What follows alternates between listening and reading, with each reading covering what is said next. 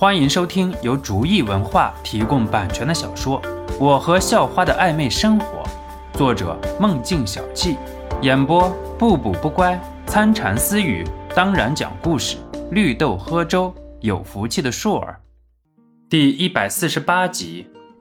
不过，由于教官的训话，学生们的热情也是被调动了起来。本来就是二十几岁的大男人，血液里都有着不服输的血统，都被人家逼到现在这个样子了，再不继续好好表现，那岂不是完蛋了？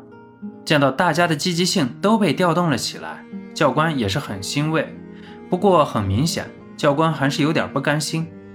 未来的训练都是按照正常的步骤进行着，教官也是想旁敲侧击的想要让肖诺放出一点点东西，不过。每一次教官刚想把话题往那方面靠的时候，肖诺总是能找到理由，很巧妙地转移话题，而教官也只能悻悻而笑。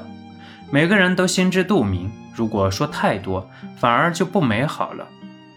同学们，这可能是你们今生最后一次训练了。将来你们踏上工作岗位最初的日子，也要想到你们的这一次军训，也希望。这半个月给你们的坚韧的意志，能够让你们受用终生。”教官说道。第二天就是阅兵仪式了，在阅兵结束之后，教官等不到下命令就会直接离开，所以教官想把所有的话都一次性说完。听了教官的话，很多人都开始泪眼梭梭了。半个月的相处，也有了一点点类似战友的感情。好了，解散吧。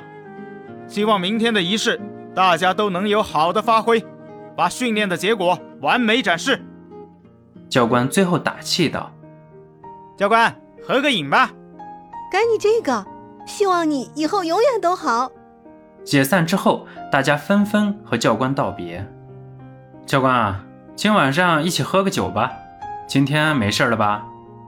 肖诺最后走上前，笑了笑说道：“这半个月。”两个人不知不觉间也建立了深厚的友谊。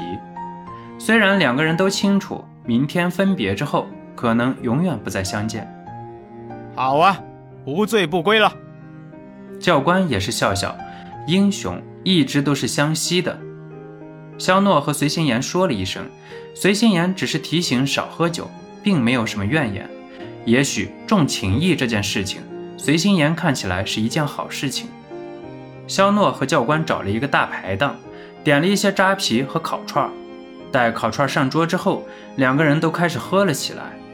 酒逢知己千杯少，肖诺和教官就这样，两个人喝着喝着，不知不觉都高了，都不清楚已经加了几次扎啤，加了几次烤串了。可是两个人都很开心，所以就都没有停下来的意思。我和你说句实话。其实我一直和你磨叽，为了不是自己立功，而是为了国家。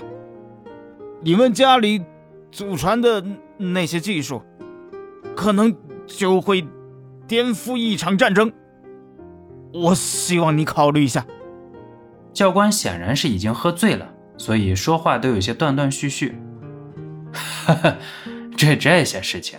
我我我说了也不不不算啊，而且祖宗的东西不敢亵渎啊，要不百年之后没没办法跟老祖宗交代。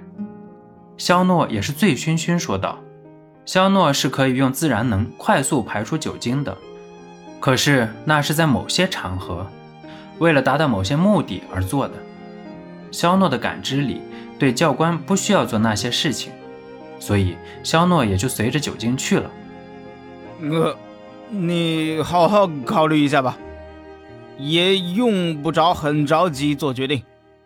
我也没办法给你什么好处，或者答应国家能够给你什么。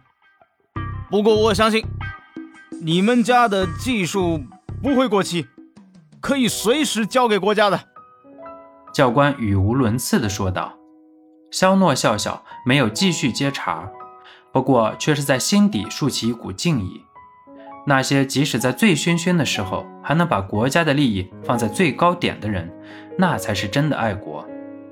教官，你看，那就是抢我女友的人。冯华飞看到肖诺，马上就对着身边同样穿着军装的人说道：“到了冯华飞的年纪，已经不用训练了。不过冯华飞工于人事，自然就担任了一个类似于领队的任务。说白了，其实就是帮着带带新生。因为任务的原因，冯华飞和几个教官都走得很近，这样冯华飞只要和教官多说几句话。”谁在训练的时候的表现，基本上就是冯华飞的一张嘴改变了，这样冯华飞就能在新生里发展一些人脉了。哦，你确定是这个人吗？怎么看上去他比你差得好远？而且论家境的话，飞少也不能输给他吧？冯华飞身边的教官说道：“当然，这里面奉承的成分有很多。”吃了人家好多，自然是要说一点人家喜欢听的话。按照刚才说的，帮我去说点坏话去呗。冯华飞一副商量却不容置疑的说道：“刚才您还说，如果遇见的话就帮我说，这可真是瞌睡了就有人送枕头啊！”冯华飞说着，竟然有点激动。本集播讲完毕，感谢您的收听。喜欢请点击订阅加关注，下集更精彩。